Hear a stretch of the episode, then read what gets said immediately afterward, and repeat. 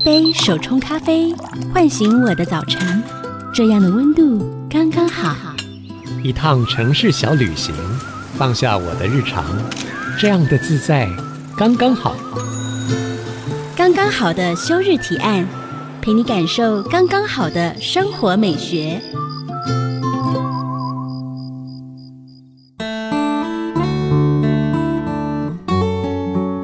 收听的是 IC 之音主科广播，刚刚好的休日提案，我是主持人邱逸轩。今天是除夕耶，大家新年快乐！不知道你们家除夕晚餐的汤是什么汤呢？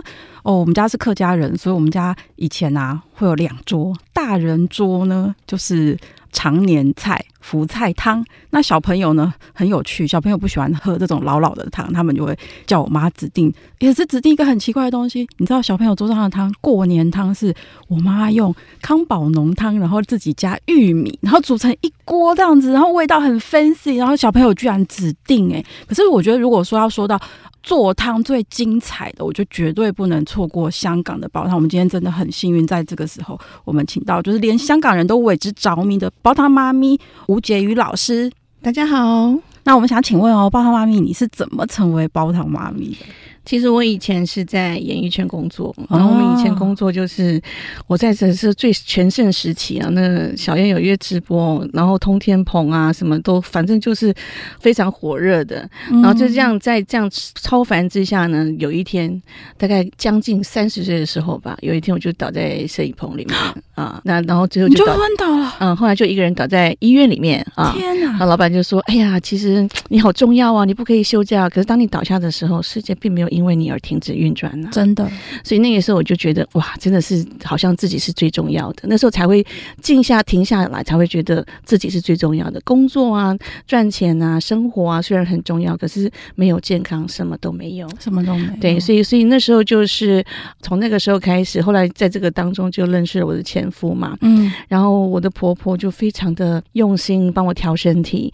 其实我在之前啊，我就是有去看中医呀、啊，嗯嗯是看 anyway 什么什么医生嘛，因为自己不是医生嘛，我觉得都效果不好，而且我那时候一个月胖三十多公斤起来，嗯、然后我那时候满脸长满痘痘，就是整个内分泌也大失调，因为吃药的关系，对不对？不只是吃药，还有就是可能演艺圈的工作哈，那个时候真的是蛮操劳。其实演艺圈的人蛮辛苦的，嗯、不管是幕前幕后，然后大家都是用着意志力在拼，所以就是意志力一松懈的时候就倒下了。真的，你知道我以前常常讲说。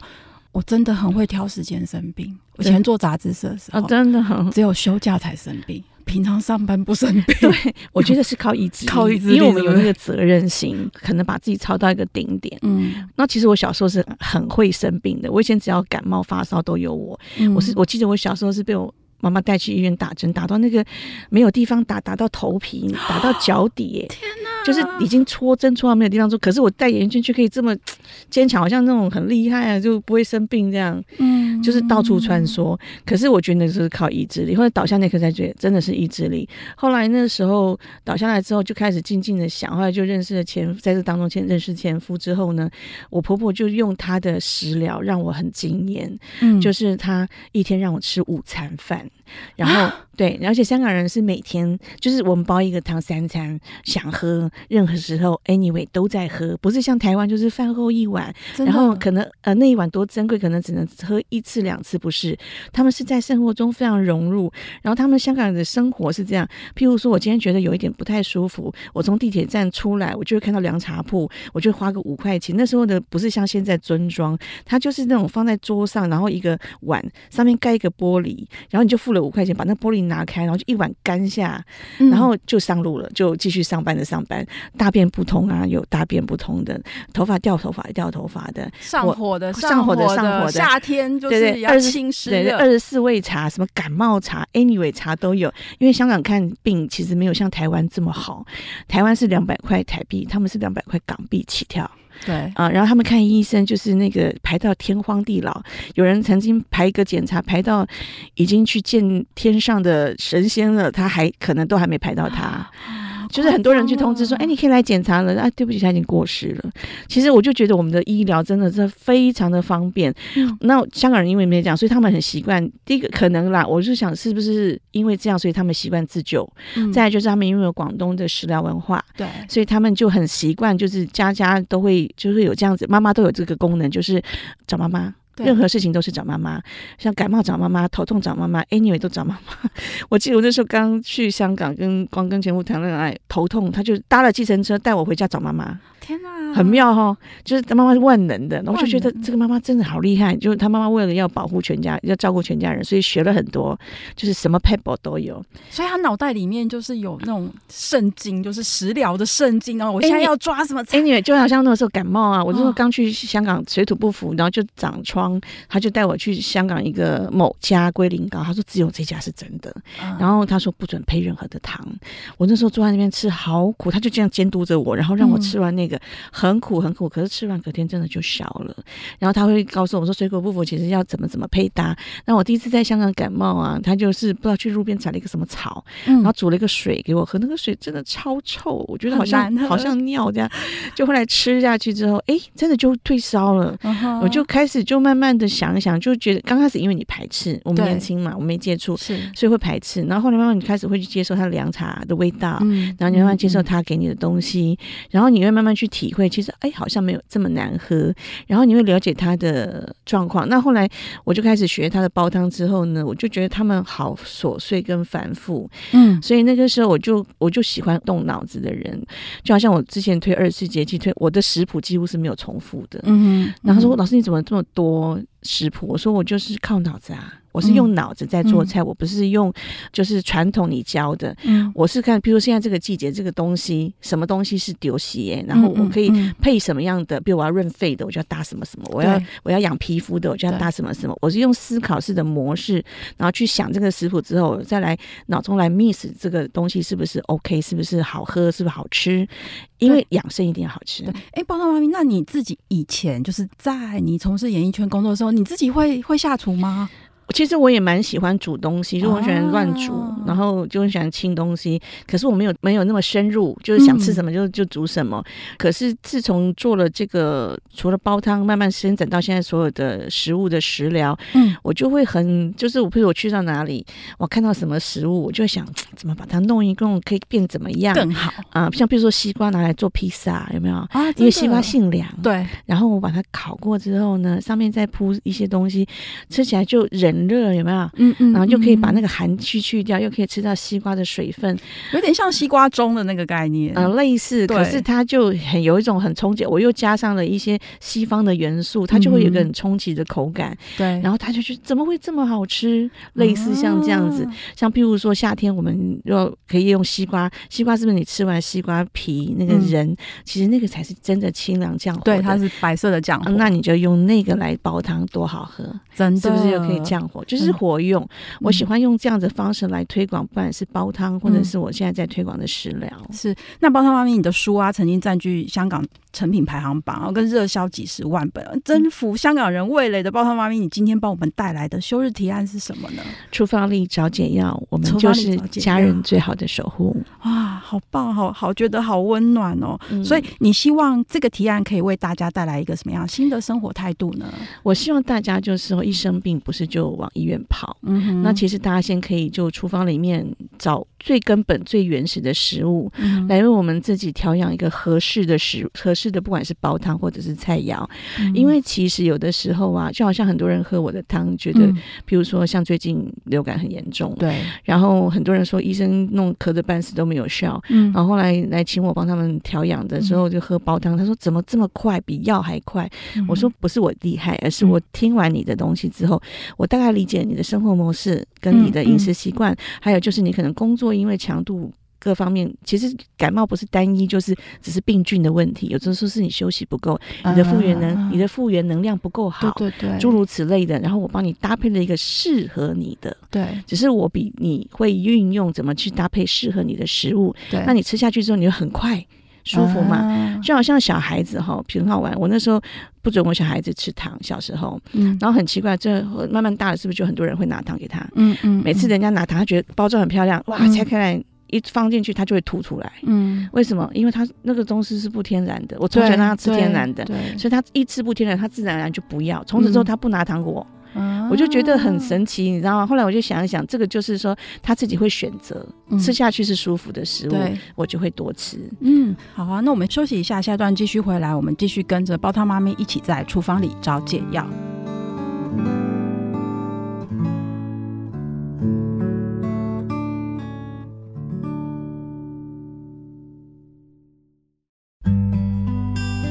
迎回到刚刚好的休日提案哦。今天在我们现场的是钻研港式煲汤超过二十年的煲汤妈咪吴婕妤老师。究竟什么是煲汤啊？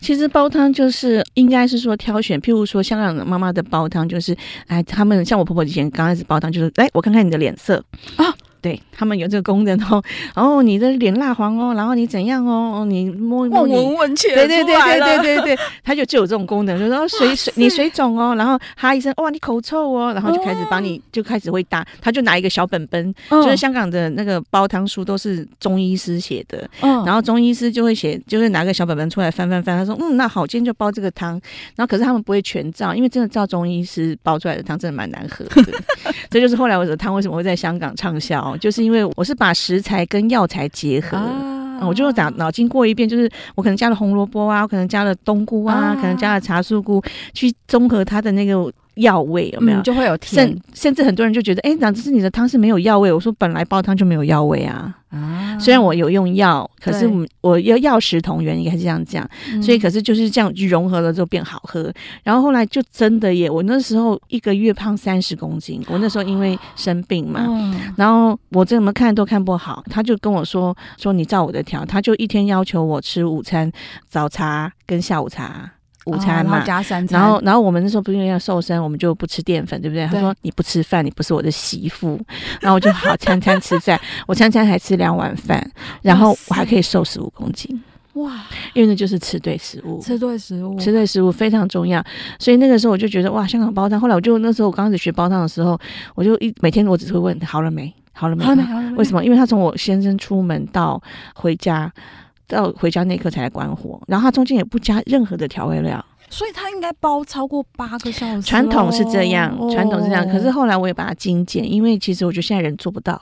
对啊，嗯，现在人做不到，所以我后来我有教一些简单的做法，大家一样可以用很简单的方式来煲汤，而且分段式，嗯，这样就。不管是你是小家庭，或者是你是上班族，都可以做到，就很容易可以喝到煲汤。嗯，那港式煲汤跟台湾做炖汤有什么本质上比较不一样？香港人的煲汤，就像我跟你讲嘛，我问他好了没有啊？第一个，它是将近，比如说一锅汤，像我们那时候。在台湾，我很少找到这么大的锅。香港就有那种十公升的锅子，有没有？嗯。然后它可能就放一半的材料，然后就是汤这样，然后就是其他放水，然后再经过滚，就是用很食材去调出所有的味道，不是像我们就是哎来蛋花汤放进去，然后盐巴味精，嗯，用调味的，他们是不调味的。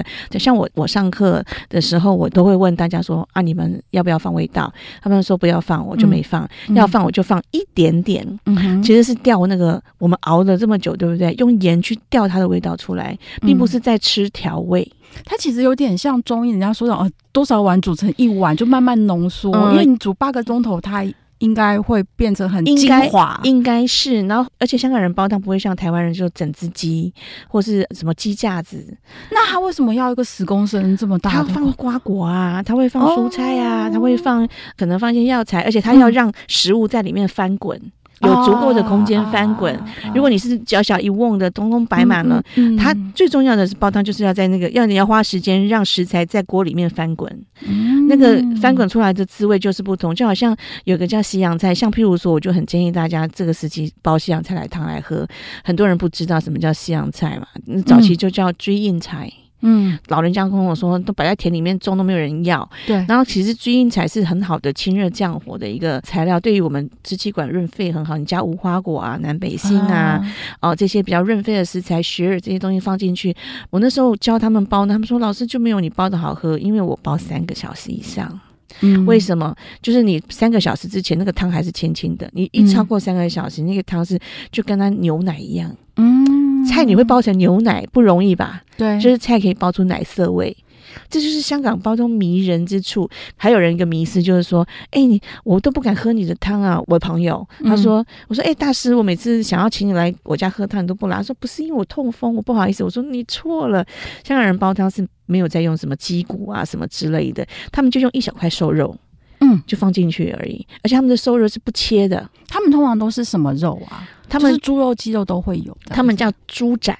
哦，就是香港话，猪。呃猪展，嗯，猪展，猪展，他们香港人叫猪展，嗯，然后就是其实就是一块，台湾叫什么不知道，我就把它，我觉得是不知道是不是腱子吧，可是又不太像，嗯，就是瘦的，就他们的称法跟我们称法不一样，所以我也不太清楚。香港人就全部叫猪展，因为它没有油，它就是很瘦的肉，嗯，那他们也没有很多，就大概一个拳头，嗯，他们主要是在调味，因为他们最后料都不吃的。嗯，不像我们台湾人，就是要吃一整只鸡腿，然后有很多料，对，然后很多油、皮呀、油。像我们的鸡鸡放进去的话，是把我刚开始回来煲汤，每个人都在，我请机上帮我处理的时候，他都在笑，因为我买鸡都是说，哎，你帮我把皮扒光掉。他说啊，那这样那 怎么那么傻？对，然后怎么会好吃？我说，因为那些油都是没有用的，啊，而且那些油是会让你产生很多疾病的，啊。嗯嗯嗯、只有乌鸡，我大概会留一半，因为乌鸡的油可以保暖。嗯嗯、所以女生用乌鸡是很好用的，的可是油不要太多，我们适量就好。我在香港学到一个就是过于不及。嗯，都不好。嗯、那像台湾有个老一辈的啦，比较像我妈妈也是这种状况。她、嗯、就是啊，听到医生说这个好哦，那个呃电视上说那个好，她就拼命吃，嗯哼，就就出吃出事啊。嗯，所以在香港煲汤里头啊，你刚刚说就是瘦肉，然后还有一些瓜果，瓜果是真的是水果还是蔬果？说像佛手瓜啊、呃，像我刚刚才提的西瓜，西瓜啊，呃、或者是冬瓜。对，你看你的配、嗯、配搭是什么？那那个。分量都是大概一斤两斤，都不像台湾，就是可能几一点点，一斤两斤啊，很多，嗯、难怪要十公升的锅。就是他们会让那个蔬果在里面，就也都是充分有那个量去翻滚，嗯、然后再加上一点你需要的食材跟药材，嗯，然后去做一个就综合。那其实这样子，你就是吃到食物，也可以吃到药材嘛。嗯、那其实。除非你真的是重症，不然一般都是那个药材都是药食同源的比较多，嗯、那其实是没有什么太大的忧虑的。嗯，嗯，然后而且这样子吃起来，而且香港人配搭是这样，就是譬如说我搭了一个热燥的东西，或者搭一个温性的东西，或者凉性的东西去平衡它，嗯、他们不会让那个汤好像像麻油鸡、姜母鸭，嗯，哦，像这种有没有？像譬如说，我知道就是有一些医生朋友跟我讲说，有时候有些人在。冬令进补的时候会出一些，很多人去医院就是因为吃了这些太过补的东西，不是食物的问题，是你的身体没有办法负荷。因为现在的人其实营养很好，嗯嗯，其实不太需要这么过于的东西。嗯，那其实你要知道自己，像我一直都在跟我的学生说，你要听自己身体的声音，嗯，你要知道你适合什么。像香港人，我觉得有有个能力还不错，就是他们会去知道，哎，我今天哎呀，我有点什么，我要去喝什么汤。他们有个鸡鸡个自己不会煲，他们也会。这个概念，我缺了什么？我是我需要减掉什么，嗯、或是我需要加什么？他们有这个概念。嗯，他们会常常去观察自己身体的状况，哎、欸，就比较比较有意识，不会不像我们，就是说，哎呀，因为天冷了，所以我们来来去吃麻辣锅，来去吃什么姜母鸭。哎，对对，他们比较不会像这样子，他们比较大部分是都会有这个基本的观念，当然也是会有那种我想要怎样就怎样的人，嗯、可是就是大部分比例来说，大家都因为从小。嗯，像我儿子就是跟着我，他也会从小有这种概念呢、啊。嗯，他觉得说那个不可以，这个不可以。我觉得如果我们可以从小扎根，是蛮好。像我一些，像我有一些课程，就是妈妈会带小孩来，嗯、结果他就说，哎，小孩应该不太会吃，结果小孩吃的比妈妈还起劲，因为为什么？好的食物，小孩子其实小朋友，其实小朋友是身体单纯的，所以他们很容易吃得上一碗接一碗呢，都大家都很压抑，说你怎么会吃？因为养生的东西嘛，然后大家都认为养生东西不好吃，其实养生东西真的是很，我不会讲哎，就是我自己做到现在，我会觉得我每次做食物出来，我会有种给自己一种幸福的感觉，嗯，有一种成就感，因为、欸、因为你会你会有感觉嘛。对，那我想问哦，像刚老师你有说，就是像你一锅汤，你婆婆可能从早上然后一直炖到就是晚上，对，那这样一锅汤是喝一天吗？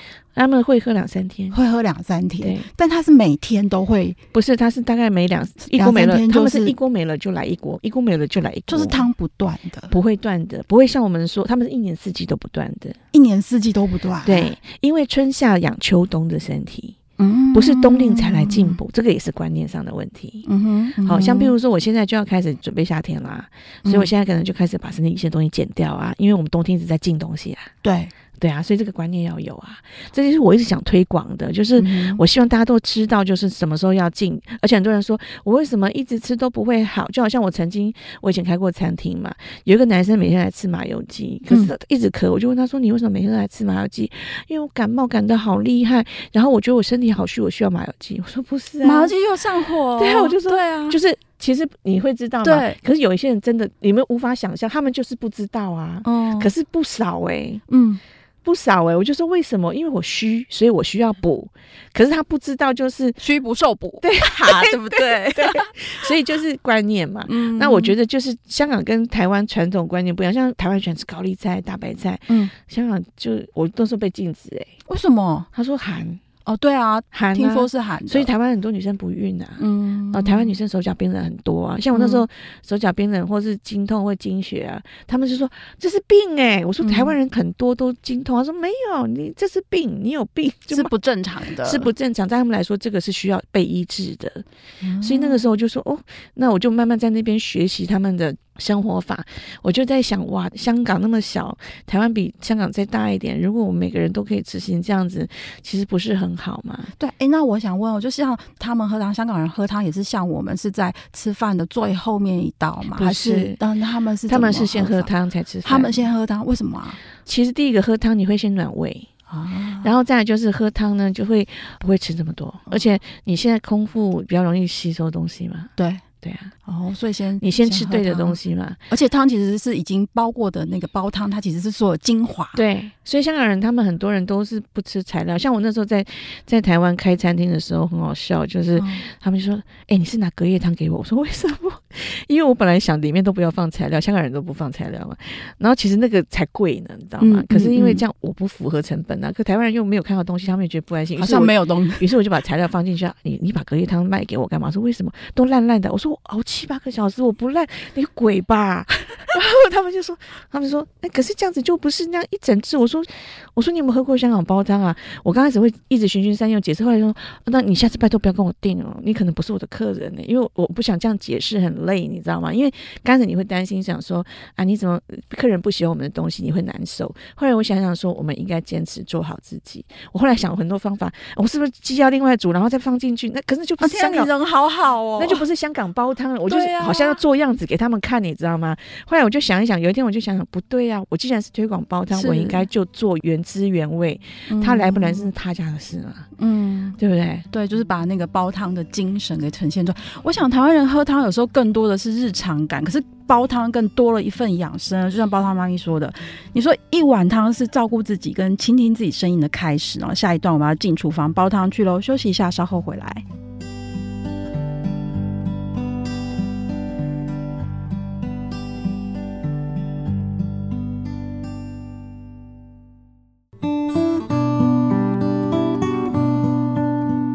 到刚刚好的说题，包括妈咪，这香港人啊，他一天喝多少汤啊？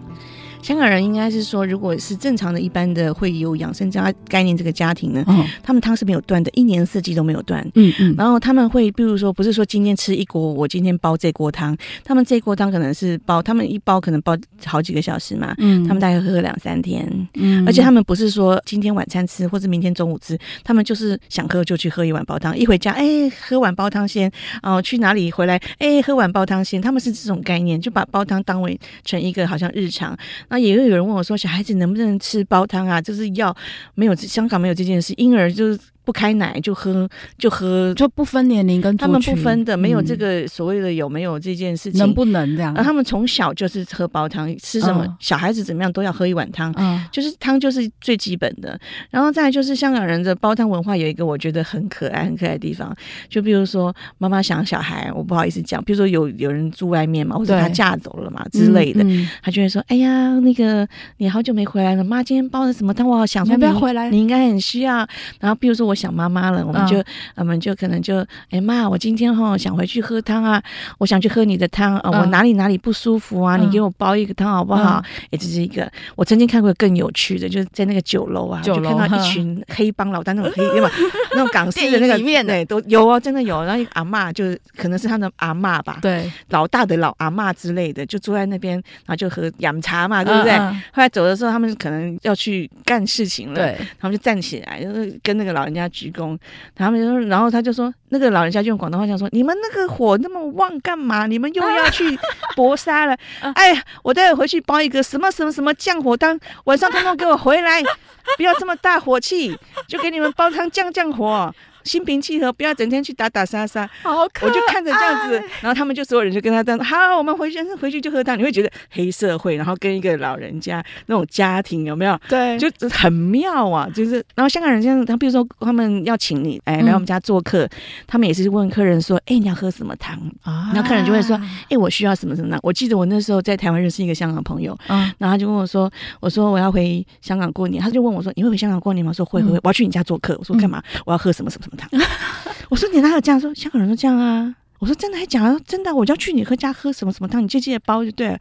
我大年初几去？我说哦哦好，就好可爱。可是，在香港人家会有每一家都会有自己独特的煲汤，会就是我那时候教课，我有教大家，就是香港的妈妈每一个人都在自己的冰箱里面有个自己的百宝箱。譬如说，因为我们的饮食，每一家的饮食习惯不一样，对，有的家庭是支气管不好，有的家庭是可能眼睛不好，有的家庭可能就是他容易上火，所以他们都会有一些。就是应急的，嗯，只要一不舒服，就是反正冰箱打开来，抓抓抓抓，就跟那个郎中一样嘛，抓一抓，然后啪，就是一锅汤，就很妙，对不对？然后每个家庭，因为真的就是我发觉，就是每一个人的生活习惯或者每一个家庭的爱吃的食物不一样，是不一样，所以身体都不一样。嗯哼，可是会雷同，因为我们都是吃同一种类似的食物，因为从小的教育嘛，对。爸爸妈妈喜欢吃什么，你大半就吃什么嘛。嗯、然后，那你们的生活作息大概是怎样？大概是一个模式，不会跑掉。那所以他们的身体状况会雷同，所以他妈妈就会准备差不多是自己的百宝箱。然后他们会有自己独发创意的、啊，像我那时候，我记得我的那个他妹夫的。嗯爸爸是开计程车的，嗯，然后七十几岁了，可是那个老人家，我我每次看到他，我一直想看他。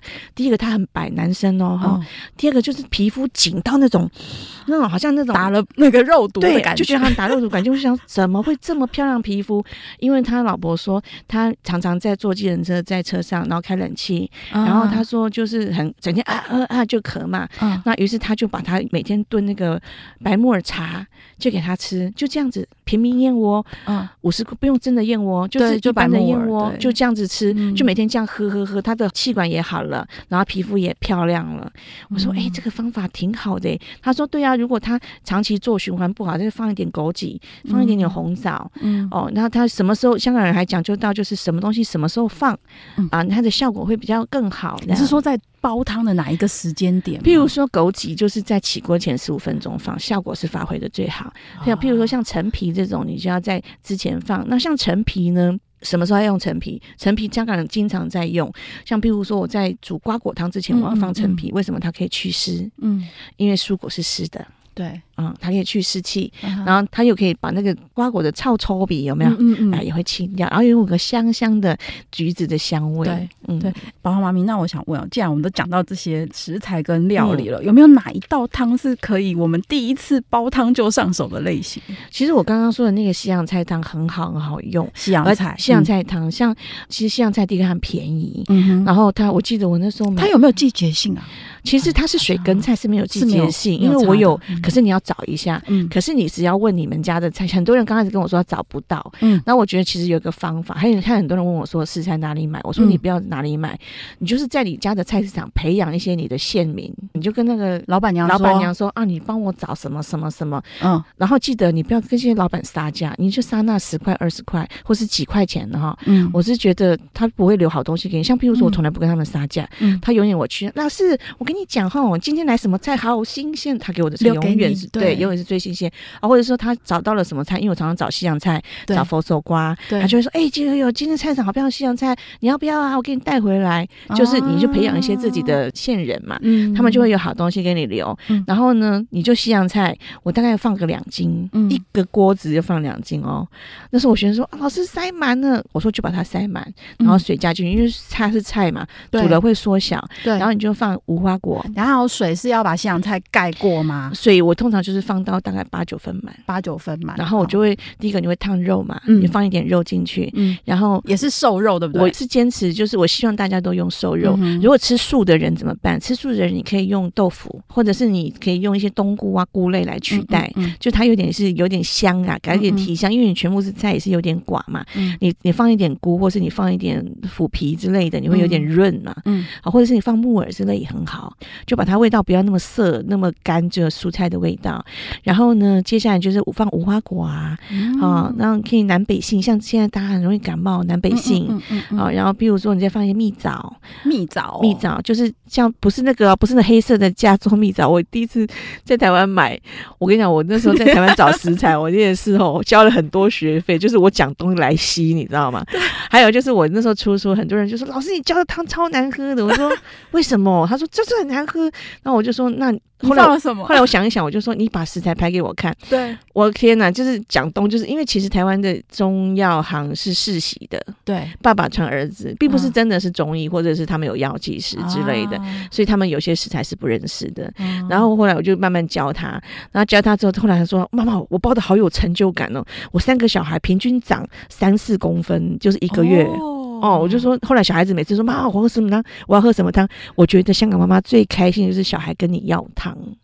然后后来跟我上课的一些学生们，他说真的很有成就感，因为小孩子会跟你要什么汤，嗯，他们想要，比如说妈大便大不出来，我要喝什么汤？我觉得很有互动的那个话题跟连接，而且我觉得是个亲子感情很好。有一次我有个学生就他是没有自己熬，因为他身体不太好，他后来就请我帮他熬。对。然后他有一天就拍了他们全家人在客厅的照片给我，我说。有什么意义吗？嗯，他说老师，因为我家四个小孩，然后我有公婆，然后我跟我先生，我们一家人口很多，嗯、然后呢，我们呢几乎假日啊或者什么都没有全员到齐。我说为什么？他说都轮流在医院，嗯，因为你传我，我传你，传来传去嘛。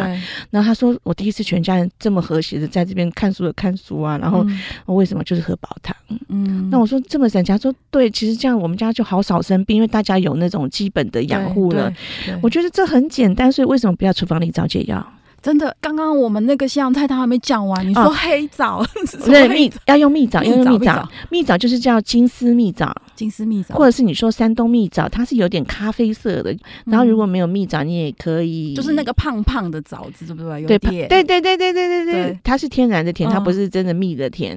所以你就可以放那个蜜枣因为我们的西洋菜比较寡嘛对啊你加一点润的东西下去如果不然的话你就加那个桂圆应该也不错。桂圆哦可是不要多哈桂圆也不要多就像我刚刚说的过于不及都不好就加个适量的然后像我有时候会加沙参玉竹，可以加沙参玉竹很润。嗯，然后你如果你们家的人气不够，你就补个北芪。嗯。哦，像人参这我比较少用了，因为我觉得现在人比较没有虚到那么程度，嗯、我觉得北芪就很够用了。嗯、然后这样的汤呢，不但很醒神润肺啊，嗯、像我还可以加那个，如果你觉得想要再润一点，可以加白木耳，那都不需要加其他调味料，就这样子喝，对不对？对啊，哦，然后我，我们加了，我们加了，嗯、因为有些人喜欢重口味，好像我父母亲刚开始喝的时候就说：“哦，你拿这个没有味道的汤给我，没有办法，要加，他就要加盐巴味精这样。嗯”我就后来我跟他说这样。真的不健康，你要不要试试看？久了久了就习惯了。那像刚刚讲的那些，就是药材类的中药行，基本上应该都是找得到，找得到，找得到。这些蛮简单的。有人问我说：“老师，你教我放十种东西对不对？”哦，对，放十种。那我家里常备的，那我十种东西都没有的话，你怎么办？对，那我就说你两种也包啊，重点在包嘛，不在多少种嘛。哦，西洋菜主要有主角有了嘛？那你可以放淮山啊。嗯，淮山是润胃的，也很好啊。对，哦，那你可以放百合啊，对，啊也很好啊。嗯，像譬如说你想放对眼睛好一点，再加一点点枸杞，枸杞你可以加加减减。那有什么是必备？大家你建议大家在冰箱里面台湾？像我觉得百合啊、沙参、玉竹啊、北芪呀，呃，淮山啊，像莲子，像我莲子喜欢用红莲子。哦，我比较少用白香莲，我用红莲子，它煲汤比较不会散到整个汤都布布啊。嗯哼，哦，然后再来就是它补血补钙的效果比白莲子好。嗯哼，所以就是我可以比如说这几样，然后一次可能抓个几样，不一定要对啊对啊全部都下。对啊对啊，那你你如果最近像我婆婆她心血管比较不好，她早上起来的早点是就是泡水，就是拿三个红枣，而且是大大颗啦，她选的比较大颗，我不知道台湾有没有，就大概跟那个怎么讲。五十块硬币再大一点，嗯，哦，差不多这么大的红枣，然后他就泡水，然后就当零食吃，补血养心。然后早上就早上他早上就吃，而他洗一洗之后，他把它泡热水泡一泡，然后把它洗一洗之后，就就这样温温的这样吃。那那个水可以喝吗？所以我是建议不要，就把它倒掉。像譬如说，我教大家，就是说，很多人问我说：“老师，食材要不要洗？药材要不要洗？”很多卖药的人跟你讲说：“哦，那个不可以洗哦，洗了就没有效。”嗯，我婆婆是说一定要洗，还是要洗？因为其实它过了很多，比如它船运来，它是可能放地上，又放在哪里，放到袋子，对，然后它经过船运在下面，可能是有可能会喷洒一些什么我们不知道的东西，嗯、有害无害我们都不知道。对，我们不能说一定都是嘛，可是我们无法。知道来源是什么啊？对，我觉得最安心就是洗个。那所以像比如说我们去那种那个迪化街什么啊，它现在都有很多现成的那种料理包。其实那些所有药材我们还是要洗过，对不对？还是要洗，你们要慎选了。嗯、就好像迪化街，我我也是交了不少学费了。嗯哼。那其实有一些店家也不能说他们不好，也许他们不知道，嗯、或者是他们生存嘛，就是会进价钱比较便宜的。嗯。然后其实要选质量，所以到后来，所以后来学生也就是说，啊，老师可以帮忙吗？我就说好。我会介绍，或者是你们来这边，我帮你们挑选、推荐这样子。我想大地有自己的节奏，我们身体也有，就让我们用一碗煲汤跟身体好好对话跟连接。休息一下，稍后回来。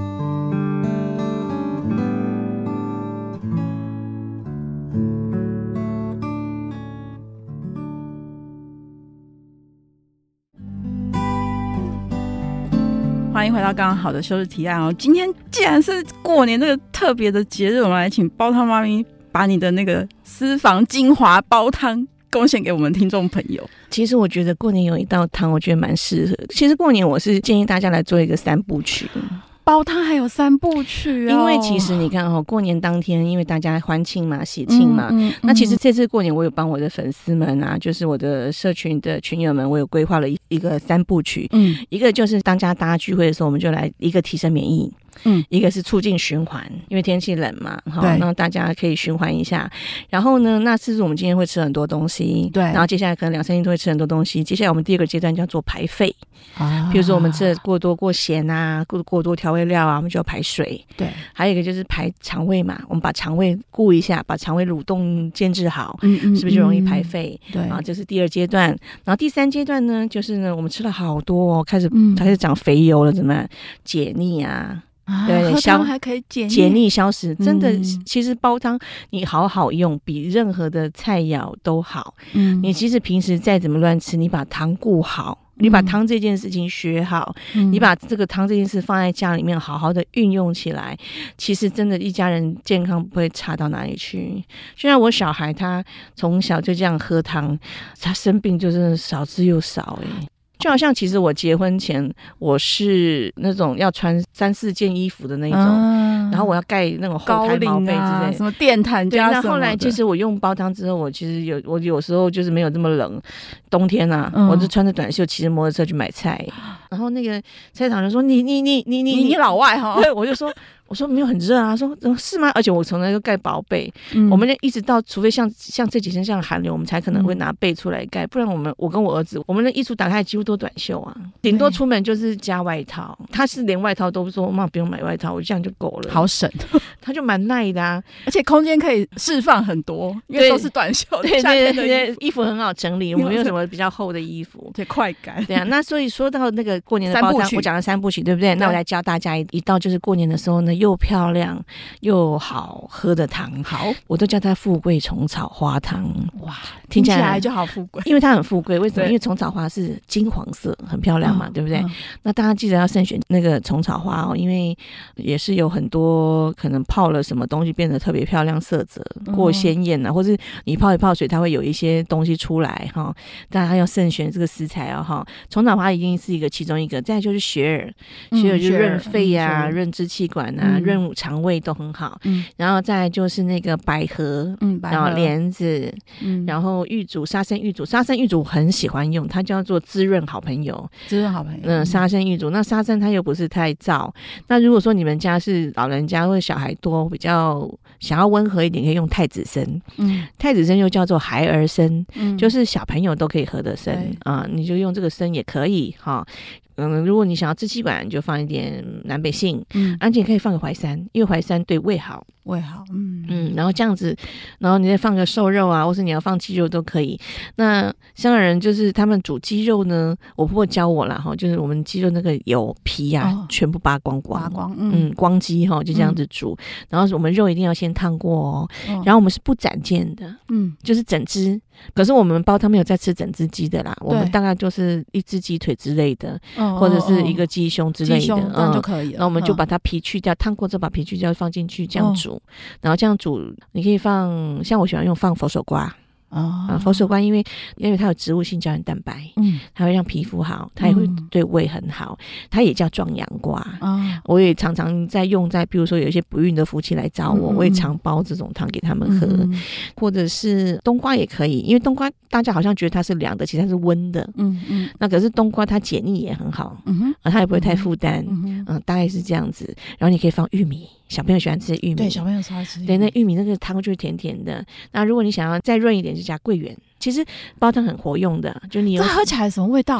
好好，好难想象，它是有点甜甜的，好好喝。像我很喜欢弄那个去湿汤，我是用莲藕，大家就觉得莲藕一定很难喝。我的莲藕啊，是把它拍的支离破碎，像不像人家这样切很漂亮一片一片，对不对？对，因为。一片片跟拍的支离破碎的汤完全是不一样。我婆婆是教我说，哦，这样子拍裂的那个莲藕啊，那功效才能出来。拍碎是要装在那个那个纱布袋里吗？还是它就整个直接放进直接放进去？哦、嗯，那是你也可以煎鱼汤也可以啊。你把煎鱼煎一煎，把它放布在里面煎，不怕腥的话，鱼也很润。哦，嗯，其实煲汤很多小问啊，像香港的妈妈。我觉得蛮用心的，他们就会有一个自己的食谱嘛，嗯，他们会有一个自己的秘方，或者会有自己的百宝箱，就为家人量身定做。然后他们因为都在时时刻刻关心我的家人怎么怎么，我的家人怎么怎么，所以他们很容易去怎么把每个家人顾好啊。我觉得很重要诶，像有一些譬如说，像我有一些临终的客人也是啊，他说，像他们临终过后，他们子女会写信给我说，哎，感谢啊老师，因为我妈妈说，最起码她是好好的走，有尊严的走。不是瘦骨如柴，然后食不下咽。她说她最起码当她有力气可以出去走走，看看外面的风景。不是在床上挨到半死的，对，然后吃不下，然后要喂什么打成多恶心的食物，嗯、对，对不对，对？就是那种疗愈。我觉得汤给人的感觉，除了是吃，还能够疗愈到心里，闻、嗯、那个气味，嗯、然后再吃的营养，我觉得不是很好啊？真的，老师，那你接下来还有什么计划呢？你的煲汤人生？其实今年我想要推二十四节气，因为其实跟着节气养生对身体蛮好的。可是其实我台湾人好像只是听说听说，好像跟生活还是有一点距离，因为大家都想快，啊，都想速度。可是煲汤就是要慢。可是就跟像我孩子是练京剧，我跟你讲，你要做好一件事，没有什么捷径，就是练习。嗯，从基础开始一样的，你要家人健康好。可是像有人会来跟我讲说，老师，我要吃多久，什么什么的。我说不是你要吃多久，是你要把自己维持多久。嗯，对不对？你吃多久，我当然可以啊。像有些很多人来找我，他们有些症状的确就。听说在某些医生那边求证到处无门，嗯，可是来我这边喝汤就搞定了。嗯，我说并不是我特别厉害，是我有静下心来听你，你需要什么，嗯，我给你什么。因为看诊就几分钟嘛，嗯，他甚至用仪器检测嘛，当然他有他的精准度，可是他可能听不到你的生活到底有了些什么，或者是没有了些什么。嗯，那我的部分就是我会了解你的生活少了什么，多了什么，然后你是不是还需要什么？就是我会听比较深，然后就针对你的状况，我就帮你做一个调养。嗯，然后就会比较深入，这样我会去再去反复的去去听。那你喝了之后有没有什么改善呢？啊？对，那节气这件事情可以透过汤怎么样帮助到我们的生活？其实我我认识一一个姐姐，她说她嫁给她的老公也是香港人，嗯，她婆婆就是二十四节气就这样熬，嗯，她已经七十多岁了，我见到她，我觉得她像三十多岁，她的皮肤真的是，然后那个。也没皱纹呐，你看我五十岁，我也没什么皱纹啊。哦，赶快食谱要留下来才可以走，对不对？其实我觉得就是很神奇，就是那种煲汤的点点滴滴，嗯、甚至说实话，我会自我感动啊。有时候像我妈就会想说：“你在感动什么？你为什么觉得自己煲汤很厉害？”我说：“因为我确确实实的从我自己，从就是我的这些案例们，嗯，我能深深感受到我做这件事情是对的。嗯，然后其实很辛苦，我还是想坚持，因为。嗯我觉得能坚持的人不多了。嗯、然后香港的妈妈都很厉害，可是都在家，都不在你家。啊、那我希望的是能够复制很多个家里的煲汤妈妈呀，对呀、啊，不是只有我啊。对。那如果我能够教会你，然后甚至是说你有需要，你可以问我，我都很乐意分享啊。嗯，嗯那妈妈咪可不可以最后给我们就是听众朋友一个龙年的祝福呢？